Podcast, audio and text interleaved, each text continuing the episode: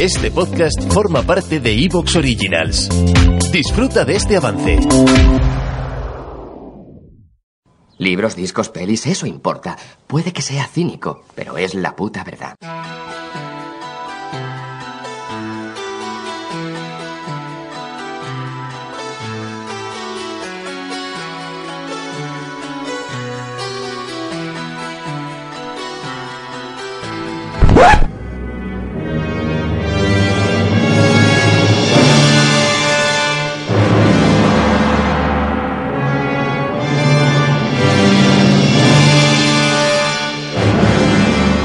Bienvenidos a un nuevo Luces en el Horizonte.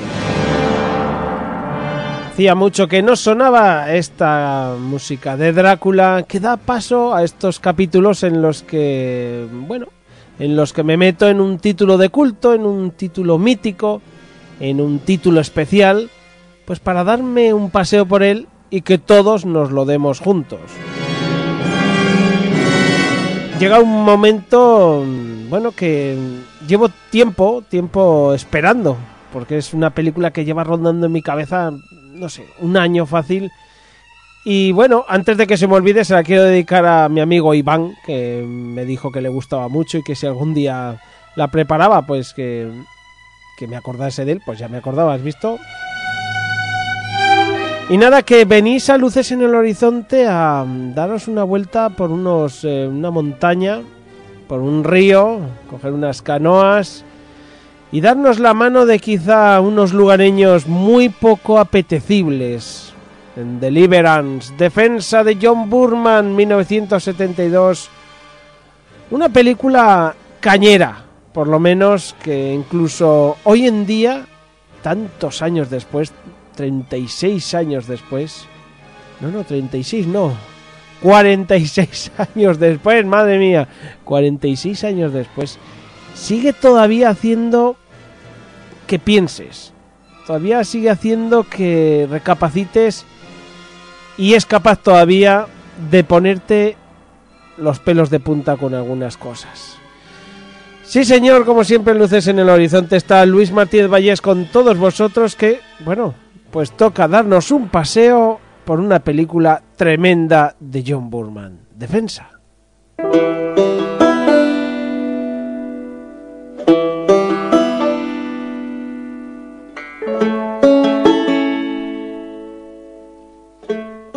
Ya sabéis cómo van las películas en luces en el horizonte y en este caso pues no es diferente.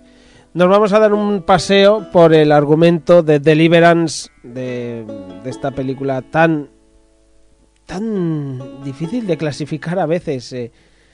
uno no sabe si está viendo un, drama, una historia de supervivencia, una lección moral. El caso es que está viendo algo especial. Eso lo sabe. Y la película, después de, fijaos, de casi 50 años, sigue manteniendo esa etiqueta que, que yo creo que, que la tiene. Que la tiene y que no se puede obviar, ¿no? Esto es así. Deliverance es una película enorme, enormísima. Bueno, eh, una pequeña anécdota antes de empezar.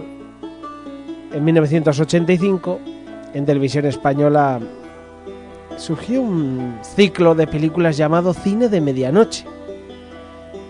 Fue un ciclo que se emitía los viernes, eh, creo que era una vez al mes,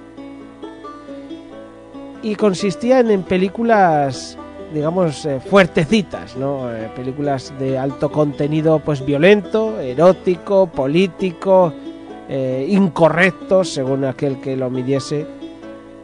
Fueron varias las películas que, que pasaron por ese ciclo, alrededor de 30, las que había pues películas de Almodóvar, películas de Eloy de la Iglesia, películas como Perros de paja. Incluso se censuró la emisión de Interior de un convento de Valerian Borodwith, que, que además eh, causó que en un programa de televisión donde se emitieron unas imágenes, el programa se llamaba De 7 a 7, bueno, pues en ese programa se emitieron unas imágenes de lo que iba a ser el estreno de Interior de un convento y, claro, aquello levantó polvareda, incluso el director del programa tuvo que dimitir. Aquel ciclo fue impactante Tan impactante fue que, os voy a decir, yo tenía 8 años cuando Defensa se estrenó en ese ciclo. Y recuerdo una anécdota perfecta cuando se iba a emitir. Estaba yo con mi madre viendo la tele y bueno, pues estábamos viendo la televisión española, es evidente, y surgió un anuncio, un anuncio de esta película, Defensa. Solo tengo recuerdos eh, claros de dos cosas. De ver que en la tele salían unos hombres en canoa por un río y que, claro, en el anuncio ponía cine de medianoche a, a las, no sé, a las doce y media de la noche, sí, casi, casi la una de la madrugada lo echaban.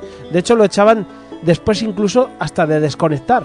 Se ponían la carta de ajuste unos minutos con una canción y luego volvían a abrir la emisión pues de una forma digamos como diciendo esto cuidado solo lo pueden ver gente que de verdad esté preparada para ello el caso es que a mí me llamó mucho la atención me llamaban la atención las películas y me surgían preguntas y dudas por todo estamos en la época de los rombos y recuerdo a mi madre mm, preguntarle mamá pero esta película ¿por qué la echan a esas horas? Eh, ¿por qué prohíben que se vea a otras horas?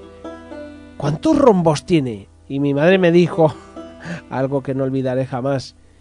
Para que un niño de cuatro años y de ocho años como yo pues lo entendiese, le dijo, pues esta película es como si tuviese cuatro rombos. Recuerdo la impresión que causó en mí ese dato, porque claro, si ya en mi cabeza las de dos rombos eran como, ojo cuidado, que ahí no sabes lo que te vas a encontrar, es muy fuerte para niños como tú, una de cuatro rombos, ¿qué escondería, no? En fin, que muchos años después, cuando por fin Warner, estoy hablando Warner, cuando ya editaba las películas de alquiler en caja grande, de hecho la tengo por ahí todavía. Fijaos, ¿eh? estamos hablando de, pues de una edición de por lo menos, por lo menos, mil, 1900... Eh, no sé, 90 y 90, 91. Bueno, ya era en caja grande, ya ya recordad que todos tenían la de Warner esa caja pequeña azul. Bueno, pues que cuando sacaron la grande, por fin sacaron Defensa en una edición de alquiler. Y yo recordé, recordé al ver la carátula que se trataba de esa película que había comentado con mi madre en aquel anuncio. Y me dije a mí mismo, pues quiero verla ya tenía pues 15, 16 años, ya era otra cosa, ¿no? Yo ya estaba en, bueno, en pleno, ya llevaba unos años en los que siempre recuerdo esa explosión, sobre todo me ocurrió a los 12, 13 años cuando cuando yo quise empezar a ver todo tipo de películas, las películas de terror me golpearon en la cara y se convirtió en, en mi género favorito, el fantástico. Pero claro, siempre abierto a todo. Como bien sabéis los que seguís a luces en el horizonte, que a mí no, no me importa ningún tipo de película, siempre que, que, sea buena, que me guste, aunque tengo mis reservas, y esto siempre la eterna pelea con mi amigo Pablo que intenta que vea con los western, que siempre me cuesta más tragarlos, pero aún así voy poco a poco. El caso es que la vi y recuerdo recuerdo verla y impresionarme. Y sobre todo la mítica escena, la mítica escena en la que se dice que se grite como un cerdo. Todos los que la habéis visto lo sabéis. Y ahora cuando pase a contaros la película, pues eh, nos detendremos un poco.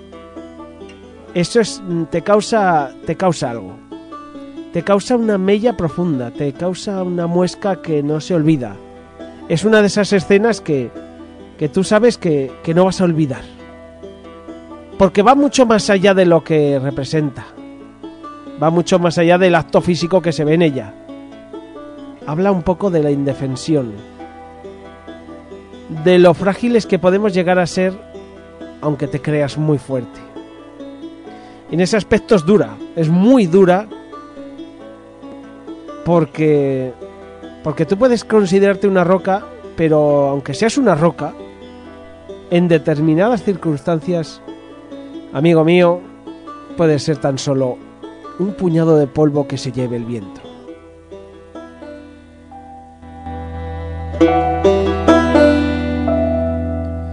En fin, que os he soltado esta introducción un poco personal. Como sé que no os importa que os cuente estas cosas, pues eh, ahí lo he soltado. Y que nada, que tengo muchísimas cosas que contaros de la película. Pero que lo haré después de contaros la propia película. Porque me apetece primero que sepamos todos de qué va la película y así ya luego poder hablar con tranquilidad de todo. ¿Os venís a este viaje? Pues vamos allá.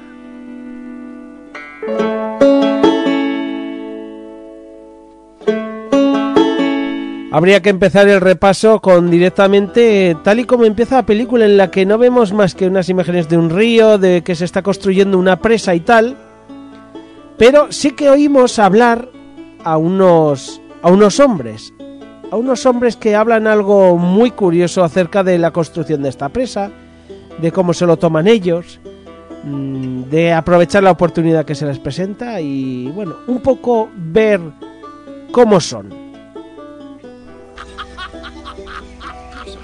sobre, sobre la destrucción de la naturaleza? ¿eh? La construcción de una presa en el río Calahuase. Van a inundar todo un valle, Bobby. ¿Qué te parece? eh? Joder, se cargarán el río, se cargarán todo el río. Está bien, tómalo con calma. No te preocupes, yo nunca De pierdo la calma. acuerdo. Es casi el último de los ríos salvajes sin domesticar. Defensa. Y aún no fastidiados por el hombre en todo el sur. ¿Os dais cuenta de lo que os digo? Claro que nos damos cuenta de lo que dices. Detendrán el curso del río. Va a significar su muerte. De acuerdo, de acuerdo. Se va a convertir en una charca inmunda. A mí me importa un cuerno. Un poco más de energía para Atlanta y más aire acondicionado para sus limpias casitas. ¿Y sabéis lo que ocurrirá? ¿Eh? ¿Eh? Van a cargarse el paisaje. Se lo van a cargar. Ah, Luis. Oye, el tuyo no deja de ser un punto de vista, Luis. Y lo es. Claro, muy malo, pero lo es. Además, siempre el mismo. Hemos escuchado las voces de cuatro tíos, cuatro hombres de ciudad, bien puestos en sus... ¿Te está gustando lo que escuchas? Este podcast forma parte de Evox Originals y puedes escucharlo completo y gratis desde la aplicación de Evox. Instálala desde tu store y suscríbete a él para no perderte ningún episodio.